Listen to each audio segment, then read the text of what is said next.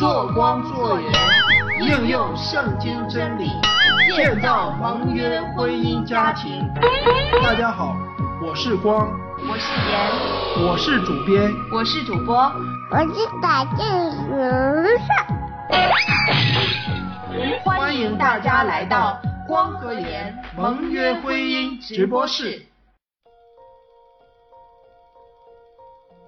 你好，我是孙岩。今天我们要一起分享的是养儿育女的本质是什么。每当你和儿女在一起的时候，都要训练和引导他们。无论是坐在家里、行在路上、躺下、起来，你都要帮助孩子通过圣经了解生命的本质，了解自己和自己的需要。上帝呼召你为他的代理人，这就是养儿育女的本质。现今的文化把养儿育女的标准降低了，好像只是提供照顾，也就是满足孩子对衣食住行和陪伴的要求。一般做父母的也把他们在养育儿女上当做的事情的范围看得这么窄小。事实正好相反，上帝呼召父母是为了成就更重要的事情，就是为上帝引导儿女。这事情不能只在父母方便时才做，每当你和儿女在一起的时候，都要训练和引导他们。无论是坐在家里、行在路上、躺下、起来，你都要帮助孩子通过圣经了解生命的本质，了解自己和自己的需要。要引导儿女，一定要与他们有很亲密的关系，也要知道如何激发孩子的好行为。创世纪十八章十九节记载着说。吩咐他的众子和他的眷属遵守我的道，秉公行义。这比起只供应足够的衣食住行，要难得多了。有个问题对父母很有帮助，就是教养儿女的具体目标是什么？大部分的父母不能很快的列出儿女的优点来。也不能清楚说出自己所做的到底是助长了儿女的缺点，还是强化了他们的优点。很多父母不曾好好讨论教养儿女的短期和长期目标，他们没有策略，不知道上帝对儿女的心意，也不知道上帝对父母的要求。他们管教的方法大都着眼于如何纠正外在的行为，而很少去。注重内在的态度。可悲的是，大部分所纠正的行为，都发生在儿女使父母尴尬或生气的时候。为什么会这样呢？我们所认知的为人父母的职责中，不包括引导儿女的心。美国现今的文化把父母当成是照顾儿童的成年人。而所谓有质量的时间，就是和孩子一起玩乐。父母和孩子在一起玩乐不是不好，但和引导儿女认识上帝这个目标有一段很大的差距。与此相反，如创世纪十八章所记，上帝呼召做父亲的教导儿女遵守他的道，秉公行义。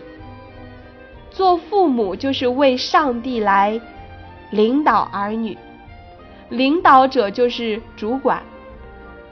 这工作包括了了解并帮助儿女，让他们明白上帝要求怎样的行为标准，教导他们知道他们本性上是罪人，同时也要指出上帝的怜悯和恩典，借着基督耶稣的生命。和他为罪人死的事实已经显明出来。明白父母是上帝的代理人，能使你专心这个职分，成为谦虚的父亲或母亲。因着上帝的命令，你纠正孩子，你以上帝的代理人的身份向孩子指出他的罪来，就像外交官知道自己是为了他的国家行使职权，父母也要知道自己是上帝差派的代表。除此之外，没有任何其他的观念能使做父母的更冷静和谦卑了。很多时候，我们要因自己乱发脾气和有罪的反应向儿女道歉。我们要说：“孩子，真是很抱歉，我刚才又乱发脾气了。我不该那样说，我错了。上帝让我做你的妈妈。”但是刚才冲你发火，没有听上帝的话，请你原谅我。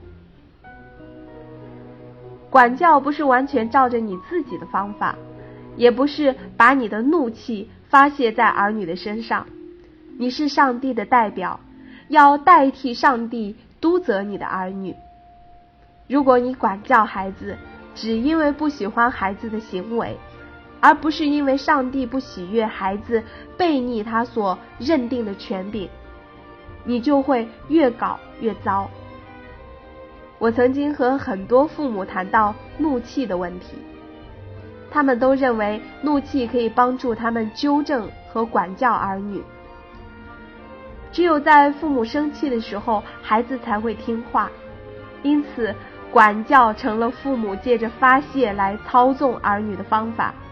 儿女学到的是惧怕人，而不是惧怕上帝。雅各书一章十九到二十节告诉我们，父母不该用个人的怒气来强加管教。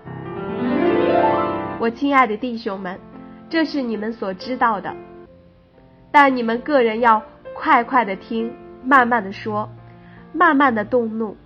因为人的怒气并不成就上帝的意。